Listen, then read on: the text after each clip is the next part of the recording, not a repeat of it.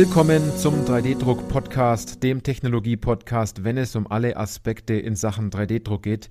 Egal, ob Sie sich neu mit dem Thema additive Fertigung und 3D-Druck beschäftigen oder Sie vielleicht erfahrener Anwender, vielleicht auch 3D-Druck-Dienstleister, Hersteller oder Zubehörlieferant sind, weil Sie wissen ja, es geht immer darum, dass Sie Ihren 3D-Drucker im Griff haben und nicht der 3D-Drucker Sie im Griff hat. Ich bin Johannes Lutz und ich freue mich sehr auf diese Podcast-Folge, weil es heute wieder 3D-Druck Podcast Talk ist.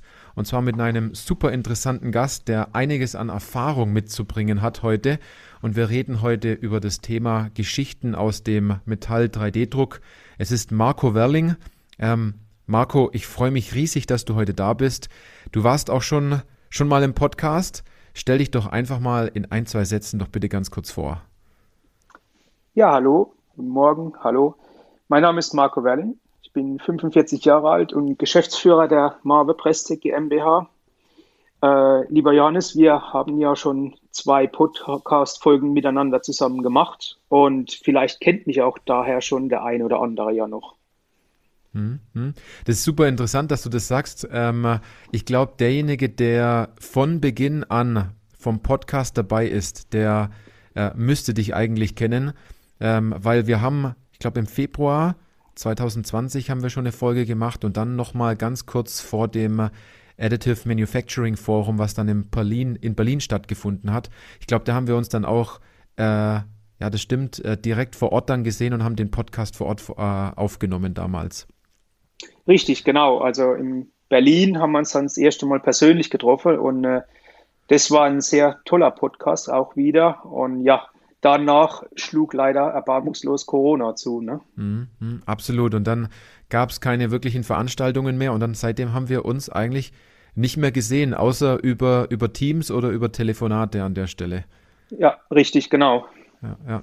Jetzt ganz am Anfang gleich mal die Frage an dich ähm, weil du, du bist ja auch schon eine Weile in dem 3D-Druck-Business, wenn man das so sagen darf, und äh, setzt es äh, auch sehr erfolgreich ein, äh, wo wir nachher noch gleich äh, ganz tief äh, zu sprechen kommen an der Stelle. Aber mich würde mal ganz stark interessieren, wie bist du denn damals zu diesem Thema 3D-Druck, additive Fertigung gekommen? Wenn wir da mal ganz am Anfang zurückgehen, was hattest du da für Gedanken? Wo warst du, als du den ersten Drucker gesehen hast? Äh, wie kam das bei dir ins Rollen? Erzähl doch einfach mal. Ja, tatsächlich, äh, wenn ich, äh, ich habe mich ja jetzt auch vorbereitet auf die Podcast-Folge und wenn ich jetzt so zurückgucke, dann ähm, gehen wir tatsächlich in, in zwei Jahren schon auf unser Zehnjähriges äh, raus. Äh, tatsächlich haben wir uns 2014 das erste Mal mit dem 3D-Druck beschäftigt und zwar auf einer Messe. Da war ich mit meinem Vater und äh, beim Laufen über die Messe haben wir ein HP Design Chat 3D gesehen. Und ähm, das war eigentlich die Initialzündung, weil wir hatten uns vorher überhaupt nicht mit dem Thema 3D-Druck beschäftigt. Mhm, mhm. Also ihr habt den Drucker auf der Messe gesehen und habt euch dann an äh, genau an diesem Tag, wo ihr vor Ort wart, gleich tiefgründig äh, mit dem Thema beschäftigt, habt, habt geguckt, was, was kann das, was kann das Gerät, äh, wie könnt ihr das einsetzen, etc. War, war das dann so oder, oder gab es dann noch weitere Punkte? Äh, das ging eigentlich viel schneller. Wir haben uns weniger mit dem Gerät beschäftigt, was es kann, sondern wir haben es direkt von der Messe weggekauft. Mhm, mh. Weil ihr im Vorfeld wusstet, dass ihr direkte Ein Einsatzpunkte habt für, für den Bereich? Oder was war der Punkt, wo du gesagt hast, wir, wir müssen das Ding jetzt einfach haben? Äh, der direkte Einsatzzweck war natürlich schnell klar auf der Messe. Ähm, der direkte Einsatzzweck war Vorrichtungen mhm. und ähm, interne Musterteile anzufertigen. Mhm, mhm. Und das trägt sich ja heutzutage immer noch bei dir sozusagen noch weiterhin bei im Unternehmen, dass ihr auf ähm, wahrscheinlich nicht mehr auf den HP Design Chat zurückgreift, sondern wahrscheinlich auch auf andere Technologien. Aber das ist seit 2014 immer noch bei dir ein ganz normaler Prozess, seitdem du damals den Drucker mit deinem Vater gemeinsam äh, auf der Messe gekauft hast. Ja, 3D-Druck ähm, im Kunststoff ist nach wie vor bei uns im Vorrichtungs- und im Musterbau ähm, zu Hause. Äh, na klar hat sich die Technologie in den letzten acht Jahren jetzt äh, stark verändert. Du hast es angesprochen, den HP Design Jet, den haben wir nicht mehr. Wir haben jetzt äh, modernere Anlagen. Äh, auch die der Einsatzzweck der Kunststoffteile, der Aufbau der Vorrichtungen, der hat sich in den letzten Jahren äh, sehr stark gewandelt. Äh, früher waren es reine 3D-Druckteile, mittlerweile sind es ja sogenannte hybride Vorrichtungen, die wir bauen. Aber es sind auch keine Bearbeitungsvorrichtungen mehr, sondern es sind auch Messvorrichtungen, Prüfvorrichtungen, Haltevorrichtungen, Montagevorrichtungen. Also alles, was in diesem Bereich mittlerweile anfällt, versuchen wir immer wieder und immer mehr mit dem Bereich 3D-Druck abzudecken. Mhm, mhm. Dann ist es für euch schon ein ganz normaler Prozess, wenn es heißt, äh, ich möchte hier etwas montieren oder ich brauche hier eine Halterung, eine Vorrichtung etc., dass es heißt, wir, wir, wir drucken die Vorrichtung und zwar genau dort, wo wir sie brauchen und bei all den anderen Dingen, die man dazu braucht für die Vorrichtung, da nimmst du dann äh, wahrscheinlich noch ein Stück Stahl oder ähm, entsprechend dann irgendwelche Normalien, Schrauben etc., um das dann miteinander zu kombinieren. Ja, genau. Also die, die 3D-Drucktechnologie wurde ja zu Beginn so ein bisschen als Standalone gesehen. Man hat erstmal geguckt, was kann ich alles mit 3D-Druck erschlagen. Relativ schnell kommt man aber dann zu dem Punkt, wo man sagt, okay, man kann vieles mit 3D-Druck machen, aber es lohnt sich nicht bei allem. Das heißt, äh, es wird jetzt mittlerweile auch sehr viel darauf geachtet, Normteile zu verarbeiten, Spannhebel mit einzubauen oder solche Geschichten dann. Mhm, mhm, mhm. Also ist das Thema komplett bei euch schon integriert. Äh, jeder denkt darüber nach, wenn er an eine an eine Problematik stößt oder an eine Herausforderung, da ist es ganz normal, dass man bei euch sagt, ja, wir machen das in 3D-Druck, weil das haben wir vor sechs Jahren auch schon immer so gemacht, in dem Fall. Ja, wir sind auch mittlerweile schon dazu übergegangen, einfach mal ähm, Sachen zu testen. Äh, bevor wir jetzt uns lang überlegen, äh, macht es Sinn in 3D-Druck, ähm, später auch in Metall dann natürlich auch aufzubauen. Ähm, gehen wir sehr gerne auch hin und bauen uns einfach mal so eine Mustervorrichtung im Kunststoffdrucker und gucken, wie funktioniert die eigentlich? Ist der Gedankengang richtig? Und ähm, ja, Try-and-Error-Prinzip. Und wenn es mhm. dann funktioniert, dann gehen wir tiefer in die Sache rein. Mhm. Das ist super interessant, weil bei dir spricht auch einfach die Praxis die ganze Zeit mit. Ne? Du, du probierst viel aus, du machst viel, ähm, dann gibt es wieder Rückschläge, dann gibt es wieder Punkte, die sehr positiv sind. Und ähm, ich habe hier so die nächste Frage stehen, die ich eigentlich dich fragen wollte, ähm, worauf das jetzt komplett abzielt. Ne? Wie haben wir uns denn damals kennengelernt? Weißt du das noch? Weil ich habe genau nachgeguckt. Also ich weiß nur in Karlsruhe äh, über den Süddeutsche Verlag, da war eine Veranstaltung, mhm. da haben wir uns das erste Mal kennengelernt ähm, und danach hatten wir eine Podcast-Folge. Ich ziemlich sicher weiß ich nur noch äh, das AM-Forum in Berlin damals, 2020. Ja, ja, das ist nämlich genau richtig. Wir haben uns nämlich dort äh, bei der Veranstaltung kennengelernt äh, in Karlsruhe. Und auf was ich jetzt hinausgehen wollte, die hieß damals auch 3D-Druck in der Praxis und ganz besonders im Mittelstand, ähm, wenn man jetzt nicht nur darüber spricht, was könnte man machen und äh, wenn man so, so, sozusagen immer nur den Wunschgedanken hat, was mit 3D-Druck alles möglich ist, weil wenn man so über die Messe läuft, Marco, das kennst du auch, da sieht man Raketenteile und, und all die Dinge, aber man sieht halt nicht die Bauteile, die man eigentlich drucken sollte. Die viereckigen Klötzchen, wo man am Anfang sagt, da hätte ich eigentlich eine Problematik, die dann aber zu diesen schön geformten äh, äh, Bauteilen entsprechend werden. Ja. Ja, ja. Ähm, jetzt hast du gesagt, du hast ziemlich viel ausprobiert. Ähm, woher hast du denn dein, dein, dein Wissen generell? Ähm, wenn's, wenn es um 3D-Druck geht? Alles nur übers Ausprobieren, was bei euch in der Firma so lief? Oder hast du auch dich da weitergebildet? Oder ähm, hast, du, hast du ein Netzwerk, auf das du zurückgreifst? Äh, gut, am Anfang war es natürlich ähm, Try and Error. Bleibt einem gar nichts anderes übrig, weil man mhm. kennt die Materialien nicht, man weiß nicht genau, wie die Verarbeitung funktioniert. Ähm, du kennst es auch, wie baue ich ein Bauteil auf beim FDM-Verfahren, wie mhm. werden die Schichten gelegt, entsprechend anfällig ist das Bauteil. Das war also sehr, sehr viel auf Try and Error, natürlich mit einer sehr detaillierten äh, Dokumentation dann im, im Nachgang. Mhm. Und äh, ja, über die Zeit äh, hat man natürlich dann auch so Leute wie dich kennenlernen dürfen. Mhm. Und da hat sich so eine kleine Gemeinschaft natürlich gebildet, äh, die es heute auch noch gibt. Da bin ich auch sehr stolz drauf. Und da tauscht man sich einfach aus, weil ähm, jeder hat die gleichen Anfangsschwierigkeiten, jeder hat auch heute noch die gleichen Schwierigkeiten. Man tauscht sich aus. Äh, man fragt zum Teil nochmal die Hersteller, um was es da eigentlich geht. Und ähm, ja, dann besucht man natürlich Fachveranstaltungen. Und äh, ja, ich habe dann eine Weiterbildung über die VDI gemacht. Äh, die ich dann letztes Jahr auch erfolgreich abgeschlossen habe. Und äh, da hat man auch wiederum neue Leute kennengelernt und so baut sich das Netzwerk immer weiter auf. Und es ist nicht unüblich, dass man sich ein, zweimal im Monat äh, über Problemstellungen dann äh, miteinander unterhält. Ähm, meldet sich einer und sagt, sucht. und eine Lösung sucht. Ne, genau, das, mhm. das sind ganz einfache Sachen. Ähm, Ausrichtungsthemen. Ne? Wie kriege ich mhm. das Bauteil am besten ausgerichtet? Da guckt man sich das gemeinsam an und unterhält sich drüber. Weil, weil jeder nochmal eine andere Perspektive darauf hat. Jeder hat vielleicht den, den ein oder anderen Anwendungsfall schon mal gehabt äh, an der Stelle. Aber was ich bei dir jetzt gerade aus, aus, aus den Dingen, die du gesagt hast, eher so rausgehört habe, ist, du, du hast da auch einen kleinen Stolz, den du zur Seite schieben kannst, weil du sagst, äh, ich habe hier eine Problematik und ich will jetzt nicht selber recht haben und es ganz lange ausprobieren, bis ich es selber kann, sondern ähm, auch zu sagen, ich möchte, dass es funktioniert und da frage ich lieber mal jemanden anderen, äh, der mit in meinem Netzwerk ist. Vielleicht gibt er mir diesen einen Tipp, der dazu führt, dass äh, äh, in der Zukunft die Bauteile noch besser werden oder dass man den einen oder anderen Auftrag vielleicht noch, äh, noch besser machen kann für den Kunden? Ja, also hm. Das ist äh, wirklich noch heutzutage auch noch so, gerade bei Ausrichtungen, wenn es manchmal darum geht, hopp, ich müsste jetzt noch ein Bauteil mehr auf die Bauplatte drauf bekommen, muss es aber dann sehr schwierig ausorientieren im Bauraum.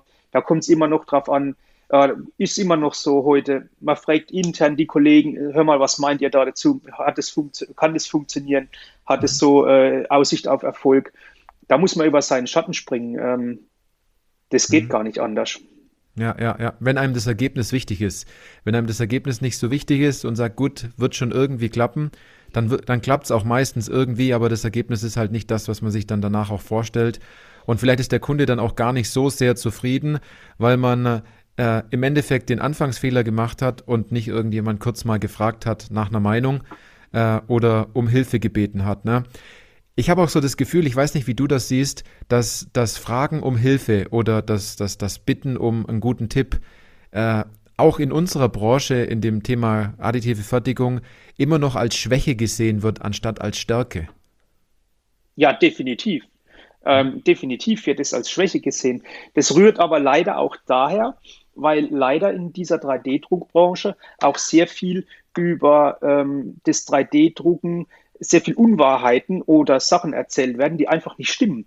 Äh, es wird zum Teil hingestellt als die eierlegende Wollmilchsau und ähm, hier, es funktioniert alles mit dem 3D-Druck und das stimmt nun mal nicht. Und wenn ich solche Unwahrheiten da verbreite, dann, äh, dann kriegt die 3D-Druckerei einen ganz schlechten Ruf. Mhm. Ja, ja. Was wir ja mittlerweile im Markt ja schon deutlich, deutlich merken, dass es heißt, äh, man kann dieses und jenes und alles drucken und dann zum Schluss, wenn man die Anwendung dann doch präsentiert und sagt, ähm, ich möchte das gerne 3D gedruckt haben, dann ist man meistens enttäuscht. Wenn das Bauteil dann gedruckt worden ist und das Ergebnis ist nicht so, wie man sich dann vorgestellt hat, oder es geht dann auf einmal gar nicht, gar nicht mehr, ähm, dass der Dienstleister oder der Hersteller einfach dann diese Anfrage entsprechend ablehnt. Genau, richtig. Dafür ist es aber wichtig, vorher auch sehr direkt zu kommunizieren, was sind die Anforderungen, was sind die Wünsche und was ist die Vorstellung am Ende. Ne? Wo soll mhm. das Ding überhaupt hin? Ja, ja, ja, ganz genau. Und da sind wir jetzt ja auch schon an dem Punkt, ne? Du kriegst es ja auch täglich bestimmt mit. Du, du hast einige Metall, äh, Laser-Sinteranlagen, du machst einiges intern bei dir im, im Unternehmen, sowohl in Kunststoff als auch Metall. Wie ist denn so dein täglicher Umgang mit dem Thema 3D-Druck bei dir? Ähm, der tägliche Umgang ähm, ist sehr vielschichtig, weil zum einen haben wir interne Themen, äh, die wir besprechen. Wir entwickeln ja auch eigene Technologien im Handlingsbereich für, die, für unsere AM-Anlagen. Und äh, da haben wir also am Tag zum einen die eigenen Handlingsthemen, wie, wie bringen wir die an die Maschinen ran oder wie ist das Post-Processing dann über dieses mhm. Handling-System. Aber dann kommen natürlich die Kundenanfragen. Bei den Kundenanfragen wird zum ersten Mal ausgelotet, ist es ein reines AM-Teil oder mhm. können wir eventuell über hybride äh, Bauart dem Kunden hier einen Mehrwert bieten. Und ähm, das gilt es zum einen mal herauszufinden und wenn wir das geklärt haben, dann geht es eigentlich als nächstes zum Kunden, zum Kontakt. Also der Kunde, Kontakt wird gesucht, um ihm beide Möglichkeiten vorzustellen, mhm. um auch herauszubekommen, was möchte er eigentlich mit diesem Bauteil? Ist es ein Muster? Ist ein Verbauversuch? Welche Belastungen soll es eigentlich aushalten? Weil daraus resultiert dann auch wieder, welche Schichtstärke muss eigentlich gewählt werden. Und diese Schichtstärke wiederum zielt dann auch auf die Anlage ab. Welche Anlage äh, werde ich benutzen, um dieses Bauteil dem Kunden anbieten zu können oder auch herstellen zu können im besten Fall. Mhm, mhm. Das ist ganz interessant, was du sagst, denn wenn der Kunde bei dir etwas anfragt, dann ist es nicht so, wie man es vielleicht aus der konventionellen Fertigung kennt, wenn man jetzt Metall biegt oder Teile fräst oder ähm, ich sage mal das ein oder andere mit Bauteil dann aus Metall gießt, im 3D-Druck gibt es eigentlich nicht sofort eine Lösung, die man mit dem Kunden kommunizieren kann, sondern man hat ganz viele Rückfragen an den Kunden, was er denn genau braucht, um dann eine richtig gute Lösung mit den Technologien, die man hat, dann entsprechend dann auch erstellen zu können. Ja, richtig. Ja, das ist, das ist super interessant und das verstehen viele auch nicht, die dann an dem Punkt sind und sagen, Mensch, jetzt hat der Dienstleister da noch so viele Rückfragen, die kann ich alle fast gar nicht beantworten dann lasst man das Thema 3D-Druck dann lieber doch noch sein, weil man sich denkt, man blamiert sich, weil doch so viele Rückfragen kommen und man das im Vorfeld nicht wusste. Die Erfahrung haben wir ganz arg gemacht in der Zusammenarbeit mit unseren 3D-Druckdienstleistern an der Stelle. Aber umso besser nachgefragt wird und auch wenn man die Antwort nicht direkt geben kann, sondern ähm, vielleicht eine Rückfrage stellt, nochmal, dann ergeben sich meistens unglaublich tolle 3D-gedruckte Lösungen. Und genauso wird es bei dir ja auch sein, dass da die Gespräche manchmal nicht fünf Minuten am Telefon sind, sondern da sitzt man durchaus mal eine Stunde zusammen, um äh, diese Anwendung entsprechend zu besprechen. Ja, äh, in Zeiten von Teams ist das eigentlich sehr häufig. Wir haben einen Kunden, äh, ist ein sehr großer äh, Zulieferer auch für die Automobilindustrie. Ähm, da muss ich sagen, der Ansprechpartner, der kam damals direkt auf uns zu und hat gesagt, Herr Welling, ich sage es Ihnen ehrlich, wir haben keine Ahnung von 3D-Druck. Und dann habe ich gesagt, ja, ist ja nicht schlimm. Dafür können wir ja sprechen, dafür sind wir ja auch da. Und ähm, es sind über diese Jahre, die letzten vier, fünf Jahre, wo wir gemeinsam Bauteile, auch hybride Bauteile für den Kunden gebaut haben, ähm, sind ganz tolle ähm, Besprechungen dabei rausgekommen. Das das fängt bei der Schichtaufteilung an, das fängt das geht dann weiter über Anbringung von Support. Ne? Äh, mhm. Da muss man der Kunde hinführen. Aber pass auf, an der Stelle, da wird Support angebracht. Ne? Da ist die Oberfläche vielleicht nicht ganz so, wie du sie haben möchtest. Ähm, Normteile-Einbringung ähm, sollen Schweißmuttern. Sollen wir die weglassen? Bringst du die selber ein? Ähm, sollen wir vielleicht die Hülle der Schweißmutter bauen und dann das Gewinde zerspanend einbringen?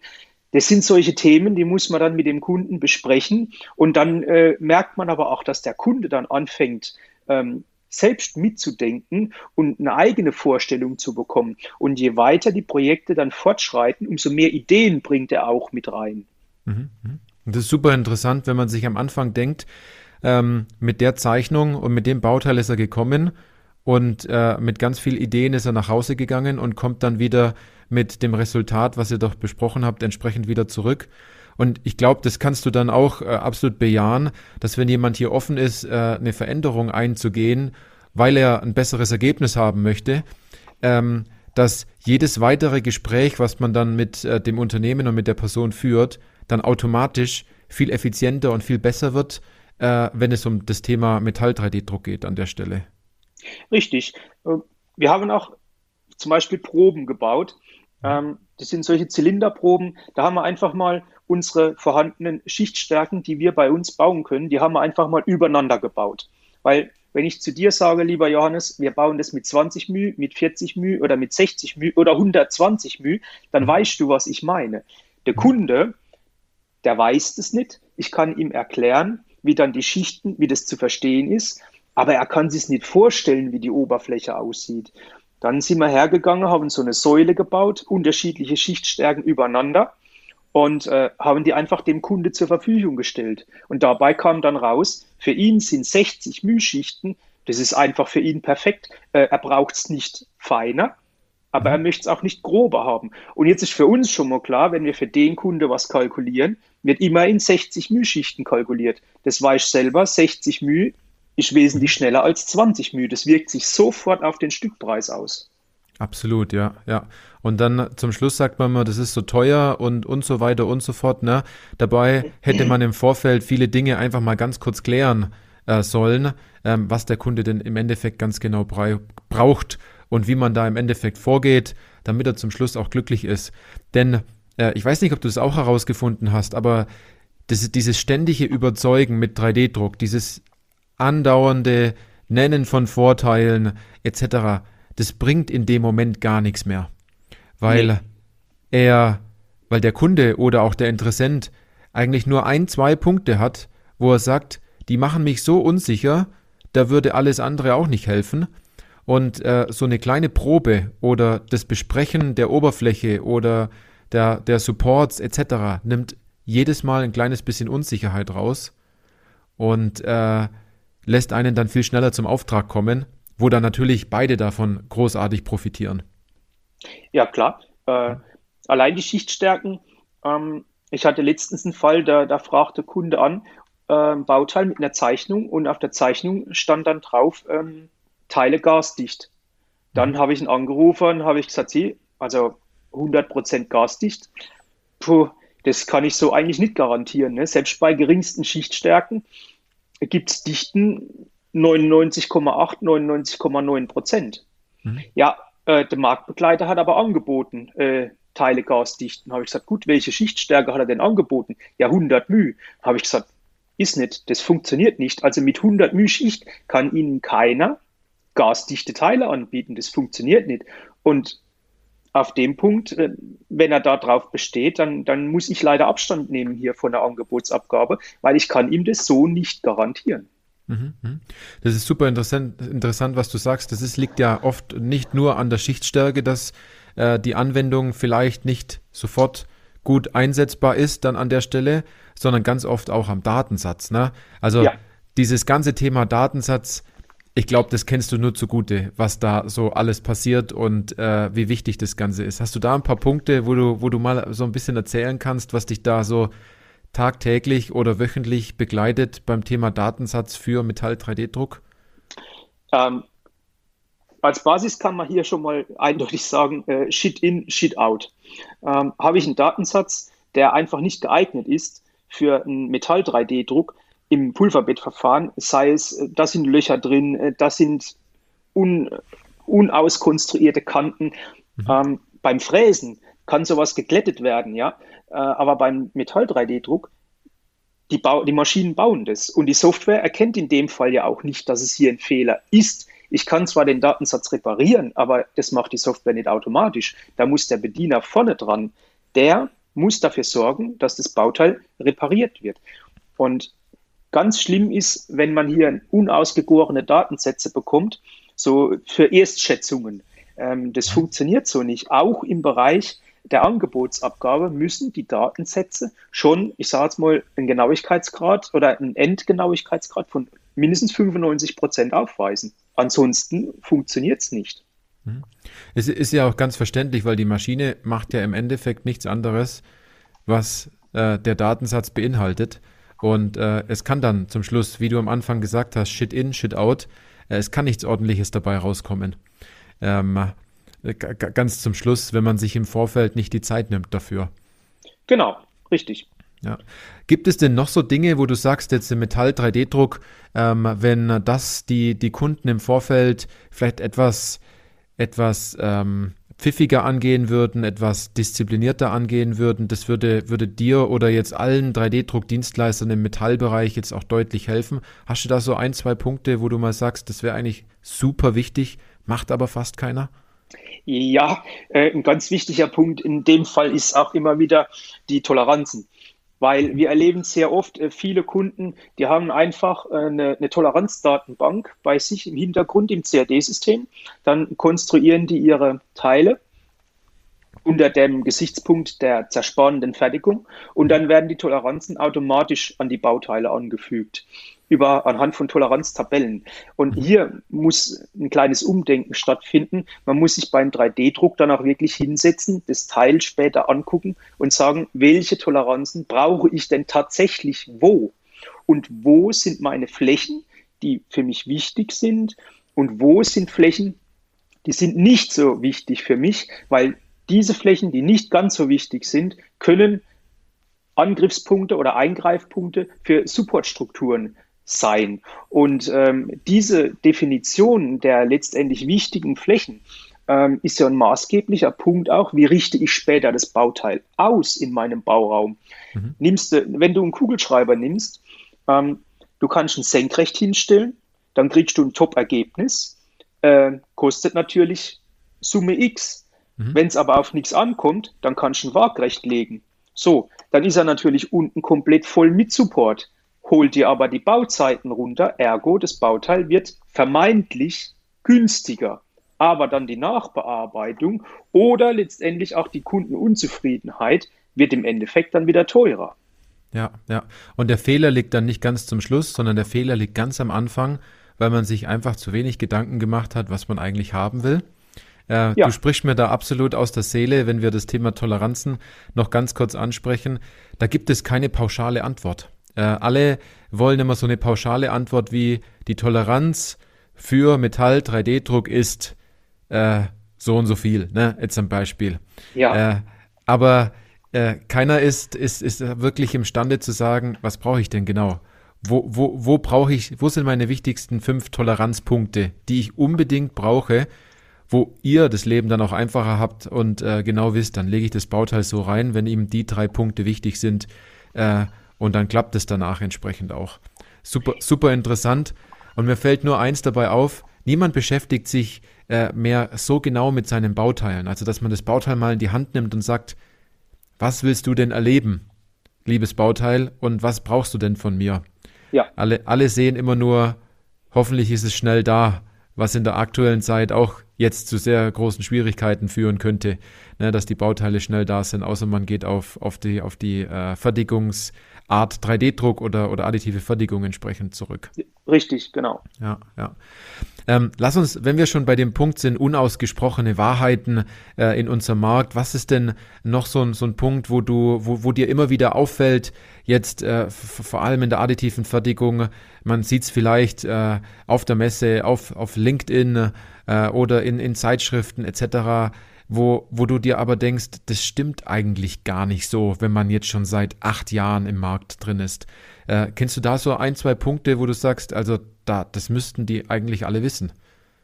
Ja, also wirklich eine weit verbreitete und leider immer noch äh, vorherrschende ähm, Aussage von, von gewissen ja, LinkedIn-Teilnehmern oder auch Messeteilnehmern ist immer wieder, die additive Zer äh, Fertigung wird die Zerspannung äh, ersetzen. Äh, das ist, das ist äh, ganz einfach, das, ich muss es so drastisch sagen, das ist eine Lüge, das stimmt nicht. Ähm, die Zerspannung wird immer ihre ähm, Daseinsberechtigung haben, neben der additiven Fertigung und umgekehrt. Die zwei Verfahren werden zusammenwachsen. Sie wachsen ja heute schon zu, zusammen. Aber diese Aussagen, das sind sehr gewagte Aussagen und es sind auch falsche Aussagen. Sowas darf nicht gesagt werden, weil solche Aussagen bringen die additive Branche einfach in ein schlechtes Licht und vermitteln ihren schlechten Ruf, weil es Leute dann auch gibt, die diese Aussagen aufnehmen und mit solchen Aussagen auch natürlich an die Dienstleister herantreten. Und dann muss man die in ein, zwei Sätzen leider auf den Boden der Tatsachen wieder zurückbringen und mal die, die Realität darstellen, was eigentlich additive Fertigung bedeutet. Mhm. Absolut, absolut, sehe ich ganz genauso. Es gibt nicht schwarz oder weiß, sondern es sind ganz viele Graustufen und sind wir mal ehrlich, das ist so meine Meinung. Äh, in Deutschland geht es immer um Fine German Engineering, um äh, ähm, Technologie sehr gekonnt einzusetzen. Dafür stehen wir ja ähm, auf der ganzen Welt. Und jetzt zu sagen, gut, äh, mit dem Metall-3D-Druckbereich wird alles andere ablösen. Also das ist ja eine Geschichte da. Wenn man da mal ein bisschen genauer nachguckt, die, die kann gar nicht aufgehen. Das, das geht ja gar nicht. Ne? Also wer, wer will denn heutzutage äh, alles 3D-Metall drucken, wenn man das so sagen kann. Ähm, ist mir auch aufgefallen. Ne? Ja. Ganz stark. Äh, das sind einfach so flapsige Aussagen von, von vielleicht durchaus Personen, die sich noch nicht tiefgründig mit der Thematik selbst wahrscheinlich beschäftigt haben, um da ein bisschen was nach außen zu tragen. Gibt es noch irgendwelche Punkte, wo du sagst, das ist eigentlich so auch so ein bisschen Dorn im Auge, ähm, was, was viele wirklich falsch verstehen und dann auch in die falsche Richtung getrieben, getrieben wird? Äh, jetzt auch im Metall-3D-Druckbereich, wenn es jetzt nicht nur um Laser sind, dann geht vielleicht auch mit anderen Technologien? Ja, ähm, jetzt eben hatten wir einen, einen technischen Aspekt. Ähm, ein wichtiger Aspekt ist auch der kaufmännische Aspekt, mhm. weil eben äh, viele ähm, nicht verstehen, wie sie eigentlich additiv gefertigte Teile, und da ist es dann vollkommen egal, ob ich Metallteile habe oder Kunststoffteile, ob ich SLS-Teile, SLM-Teile, FTM-Teile, es ist vollkommen egal. Ähm, wie vergleiche ich die Preisgestaltungen denn eigentlich, die mir der Dienstleister anbietet? Die wenigsten können das, die wenigsten fragen nach, mhm. die meisten machen nur einen Strich drunter und sagen, okay, das Teil ist hier am billigsten und ich kriege es am schnellsten. Und schnell und billig, das ist gerade in der additiven Fertigung meistens doppelt gekauft, weil das mhm. eigentlich nichts bringt. Mhm, mhm. Man, man muss danach, auch wenn man die Teile im Haus hat, nochmal bestellen und man muss sich eingestehen, dass man wieder nur zwei Punkte auf zwei Punkte geguckt hat, und zwar, dass es günstig und schnell ist. Ja. Äh, und nicht, dass es wiederum funktioniert, weil, das kennst du ja auch wahrscheinlich, Marco, weil irgendjemand gesagt hat, lass die Teile mal drucken. Ich habe gehört, das soll saugünstig sein. Ne? ja. So, so, so, so in der Richtung. Also man kennt es ja von den Einkäufern, da heißt es dann, hast du schon mal über 3D-Druck nachgedacht? Dann fragen die diese Teile an ähm, und äh, wahrscheinlich auch bei ganz vielen und äh, dann, dann bestellt man dort, wo es am günstigsten ist. Ähm, aber ich, ich glaube auch einfach, niemand trifft von Grund her eine falsche Entscheidung. Das macht einfach auch kein Mensch bei uns. Niemand geht her äh, und sagt, ich, ich mit Absicht treffe ich eine falsche Entscheidung. Meistens sind es einfach Informationen, die fehlen oder der Dienstleister sollte mal anrufen und sollte eher sich Gedanken darüber machen, wie kann er denn dem Kunden richtig helfen, anstatt nur zu hoffen, dass er den Auftrag jetzt mal geschwind kriegt. Richtig, genau. Deshalb ist ja. die Kommunikation ist sehr wichtig mit dem Kunden. Mhm, mhm. Dass man, also, und das ist auch, das kann man auch ganz offen sagen, es ist am Anfang ganz normal, auch wenn es aus Sicht des Kunden ein einfaches Metallbauteil ist, dass man da trotzdem eine halbe Stunde kurz drüber spricht, und äh, es für den Dienstleister auch viel einfacher ist, genau zu wissen, was, was dabei rauskommen soll. Und äh, wenn man dann als Kunde auch die Problematik oder die Herausforderung bei dem ein oder anderen Bauteil auch zugibt und wirklich sagt, das könnte knapp werden, hier haben wir zum Beispiel ein, ein Platzproblem, ein Gewichtsproblem, ein Temperierproblem etc., dann ergeben sich aus Sinn, aus Seiten des Dienstleisters eigentlich richtig tolle Möglichkeiten, weil für euch ist ein Platzproblem, ein, ein, ein, ein, ähm, ein Kühlproblem jetzt bei Spritzgussformen und, und so weiter. Das lässt sich alles mit der additiven Fertigung entsprechend auch lösen, wenn man weiß, was, was gewollt ist, ne, schlussendlich. Ja, es, es geht ja auch weiter dann äh, letztendlich. Es geht ja auch dahin, äh, will der Kunde Normteile drin haben? Welche Normteile sollen da verbaut werden? Ähm, wie du schon gesagt hast, wo geht das Teil bei ihm später dann auch hin? Ne? Welche Dienstleistungen kann man noch übernehmen für den Kunden?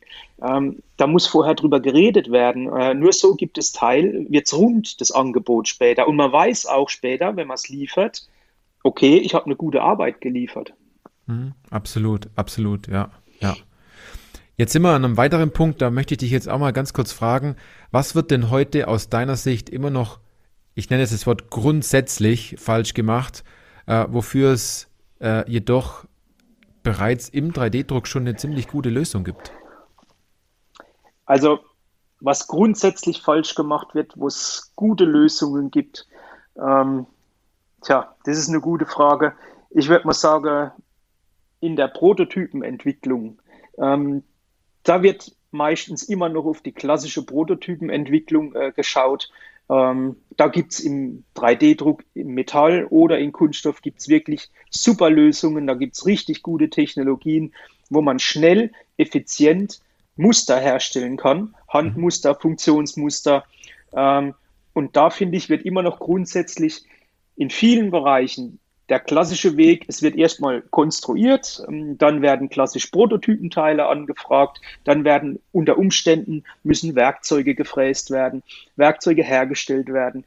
Äh, das sind alles zeitliche Aspekte, die, die verkürzen sich ja nicht, weil die Fräszeiten, die sind ja einfach da, die Konstruktionszeiten für Hilfs- und Betriebsmittel sind einfach da.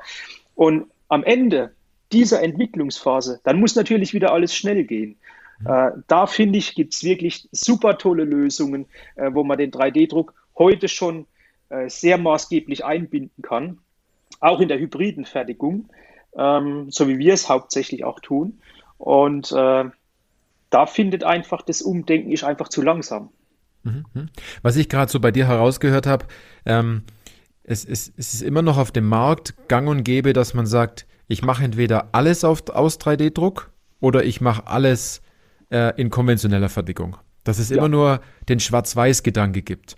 Ja. Ähm, aber wofür du ja auch stehst und wo du, wo du sagst, dass, dass, da, da kennt ihr euch super aus, sind diese hybriden, hybriden Beispiele, dass man sagt, ich mache nur bestimmte Bestandteile äh, äh, mit dem Thema 3D-Druck. Bei allem anderen macht es einfach keinen Sinn, diese Technologie einzusetzen. Und da greife ich einfach auf Standardlösungen aus der konventionellen Fertigung einfach zurück.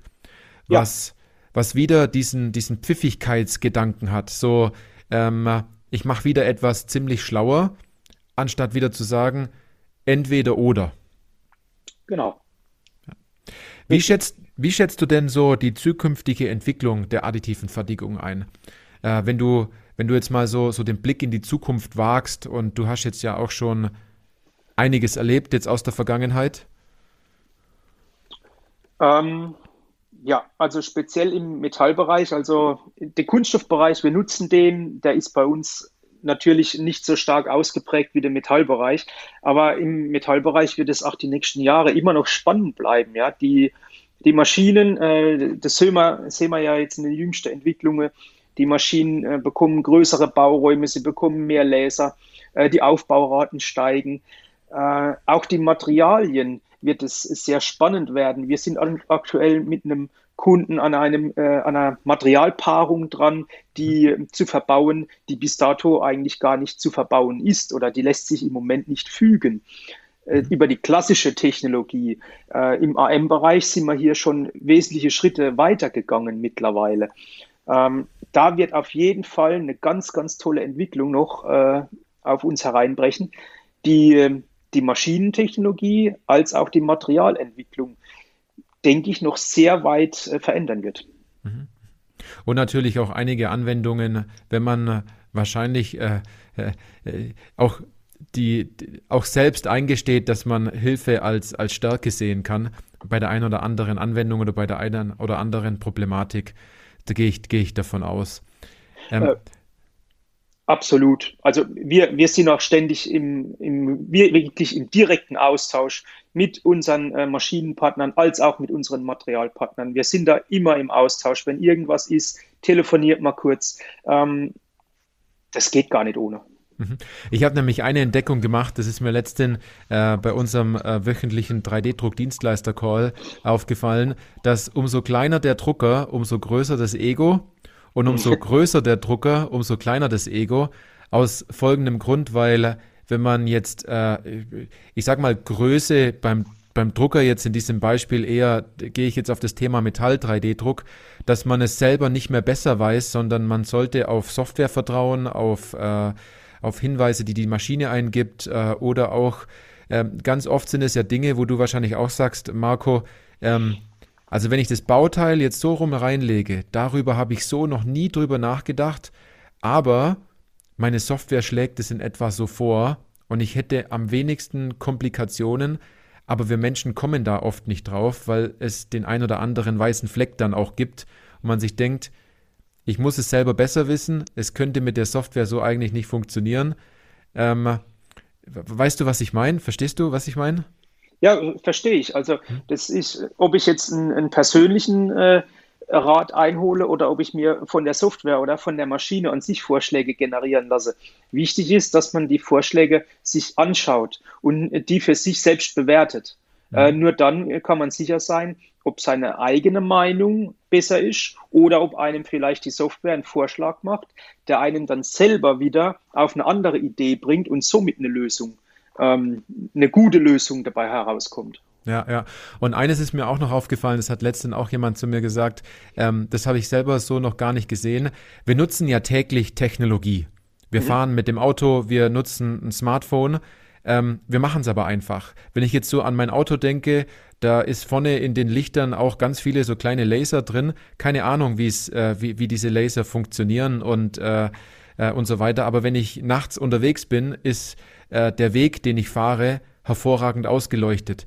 Was im Metall 3D-Druck relativ schwierig ist, weil viele immer sofort verstehen wollen, warum das jetzt so ist, anstatt es einfach so zu machen und diesen diesen, diesen Vorteil dann daraus zu nutzen. Also man möchte immer alles besser wissen. Das habe ich so das Gefühl. Und es ist ganz interessant, warum sehr viele Baujobs dann abbrechen, warum dieses rote Lichtchen immer wieder rumleuchtet, wenn man morgens dann äh, in die Halle läuft, anstatt das grüne Lichtchen leuchtet. Ne? Ja, genau, richtig. Ja, das, das kennst du wahrscheinlich auch. Der Tag kann nur besser werden, wenn das grüne Lichtchen leuchtet, dann morgens schon. Äh, leuchtet oder am besten blinkt, weil wenn das ja. grüne Lämpchen blinkt, dann ist der Job erfolgreich durchgelaufen. Okay, das sind die besten Zeiten, ne? In genau. In dem Fall, ja, ja. Was ist denn aus, aus deiner Sicht, was sind denn so deine wichtigsten Tipps, wenn es um das Thema 3D-Druck geht? Ähm, also grundsätzlich und als erstes die Unvoreingenommenheit. Man muss unvoreingenommen an das Thema rangehen. Äh, der zweite Punkt sicherlich äh, realistische Anforderungen ähm, mhm. an den 3D-Druck äh, richten. Und da ist es vollkommen egal, in welche Technologie man hier denkt. Und ähm, meine persönliche Einschätzung ähm, ist tatsächlich die additive Fertigung als Ergänzung zu betrachten und nicht unbedingt als Standalone. Es gibt sicherlich äh, Punkte, wo die additive Fertigung Standalone das A und O sein kann und sein wird. Aber wir für uns, bei uns in der, in der Marve, da ist die additive Fertigung als reine Ergänzung zu mhm. unseren bestehenden Fertigungstechnologien da. Mhm. Und es hat euch ja auch äh, einiges an Ansehen auch bei euren Kunden gebracht. Und ich glaube, dass das, dass das ein richtig guter Punkt ist, was du da gerade gesagt hast zum Schluss, diese Ergänzung. Wenn äh, man dann nicht jetzt auf einmal das Ruder rumreißt und sagt, wir machen jetzt alles nur in der einen Richtung, sondern wenn man die Dinge dann nochmal ausoptimiert, die dann da sind, ähm, besonders jetzt bei dir im Unternehmen, wenn es hauptsächlich um das Thema Metall und, und, und Blechbiegen etc. geht und um Standsteile etc. Ne? Ja, das sind wir wieder an einem Punkt von vor ein paar Minuten. Äh, auch wir haben nicht versucht, unsere Kunden jetzt auf diese additive Schiene zu bringen, ja, mhm. äh, mit Gedeihen verderbt. Wir haben jetzt nicht gesagt, hopp, die letzten 30 Jahre haben wir gelasert und gebogen und geschweißt. Das lassen wir jetzt alles über den, äh, über den Haufen fallen hier. Äh, Kunde, lieber Kunde, ab sofort drucken wir alles nur noch oder bauen wir alles, äh, sondern wir haben die Anforderungen angenommen und sind dann wieder über diese Hybriden, über diese technologieübergreifenden Lösungen an die Kunden herangetreten. Manchmal hat es geklappt, da war es nur noch ein einfaches AM-Teil. Mhm. Einmal haben wir gesagt, nee, wir müssen beim Laser-Biegeteil bleiben. Und die dritte Lösung war einfach ein Hybrid, eine Kombination aus beiden Welten. Und, und so ähm, kommt man eigentlich an der, äh, der Sache auch am besten mit dem Kunden vorwärts dann. Ja, ja, weil das Ergebnis danach stimmt und der Kunde bei einem bleibt, weil er sagt, es wurde neue Technologie eingesetzt, die einen da vorangebracht hat. Ne? Ja, es ist auch ein Stück weit eine Kundenbindung, muss man auch ganz klar sagen, weil wenn man ja. den Kunde hier gut berät und er ist zufrieden mit den Teilen, dann kommt er auch wieder. Absolut, absolut. Jetzt sind wir schon fast am, am Ende des, der, der Podcast-Folge und du weißt, ähm, jedes Mal am Ende, da, da stelle ich noch so zwei persönliche Fragen jetzt, äh, die ich eigentlich jedem stelle. Ähm, da musst du jetzt auch noch kurz durch, Marco. Und zwar, ja. ähm, beende doch bitte mal folgenden Satz und zwar 3D-Druck ist für dich oder 3D-Druck ist für mich. Ähm, da mache ich einfach gerade weiter wie bei den ersten Podcast-Folgen. Der 3D-Druck ist immer noch wie ein Zug für mich, der immer weiter an Fahrt aufnimmt. Wir haben jetzt in den letzten sechs Jahren mehrere Haltestellen passiert, aber die Endhaltestelle ist leider auch noch nicht zu sehen. Ja, ja, ja, super. Und äh, die letzte Frage jetzt, was ist denn das coolste Bauteil oder das coolste 3D-gedruckte Bauteil, das du bisher jetzt in der Hand gehabt hast oder was du bisher gesehen hast? Ähm, habe ich keinen kein Favorit. Ähm, wir haben selbst im Betrieb sehr viele coole Bauteile, die ich immer wieder gern anschaue. Äh, ich habe schon bei befreundeten Betrieben Bauteile gesehen, wo ich gedacht habe, wow, äh, richtig cool. Auf Messen sieht man immer wieder Teile, wo man denkt, das ist richtig cool geworden. Ähm, hängt aber auch damit zusammen, es gibt so viele Technologien, so viele Arten äh, des, der additiven Fertigung. Da findet man immer wieder irgendetwas, wo man sagt, wow, das ist mhm. richtig cool geworden. Mhm.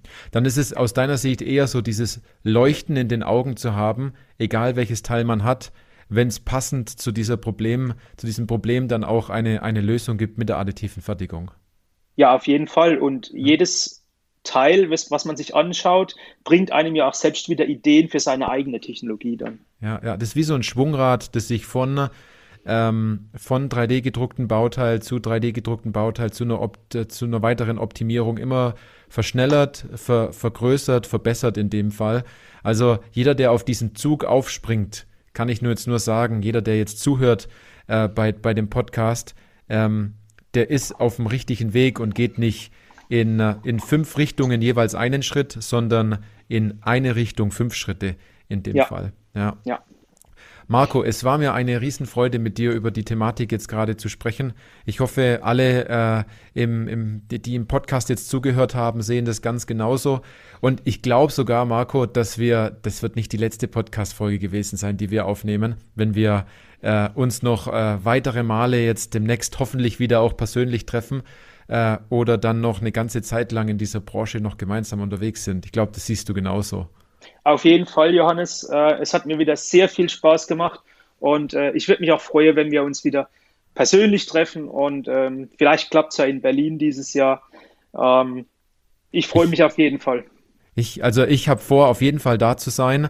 Würde mich auch freuen, wenn wir uns dann wieder sehen. Und für alle die, ähm, die jetzt zugehört haben und äh, und sagen, ja gut, äh, ich möchte den Marco, Marco Welling auch mal sprechen, ich möchte mal gucken, was der da so macht oder vielleicht hat der ein oder andere äh, auch eine Anwendung oder eine Problematik, wo er sagt, gut, ähm, das könnte ich, das könnte ich dem Marco Welling anvertrauen ähm, und äh, dort gibt es vielleicht eine Hybridlösung dabei. Wir werden alle Informationen, um mit dem Marco in Kontakt zu treten, entsprechend in den Show Notes platzieren. Ähm, Webseite, entsprechend oder einfach mal direkt, du bist ja auch sehr aktiv auf LinkedIn und ja. zeigst auch immer wieder mal ein paar Insights. Das ist super interessant, die Posts, die du immer machst, dass man sich dort auch jederzeit bei Marco Welling einfach mal melden kann. Äh, und äh, dann bekommt derjenige viele Fragen von dir gestellt und zum Schluss natürlich, wenn alles klappt, ein exzellentes 3D gedrucktes Bauteil, egal ob aus Kunststoff äh, oder Kunststoff und Metall oder nur aus Metall. So, das muss das Ziel sein, jawohl. Ja, ganz genau.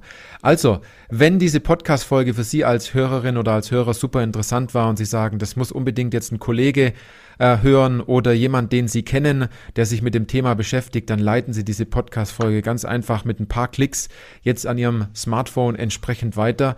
Ansonsten freue ich mich riesig, wenn Sie bei der nächsten Podcast-Folge denn dann wieder mit dabei sind. Und Marco, dir wünsche ich alles Gute und wir sehen uns. Jawohl, lieber Johannes, alles Gute, eine gute Zeit bis dahin. Bis dahin, tschüss.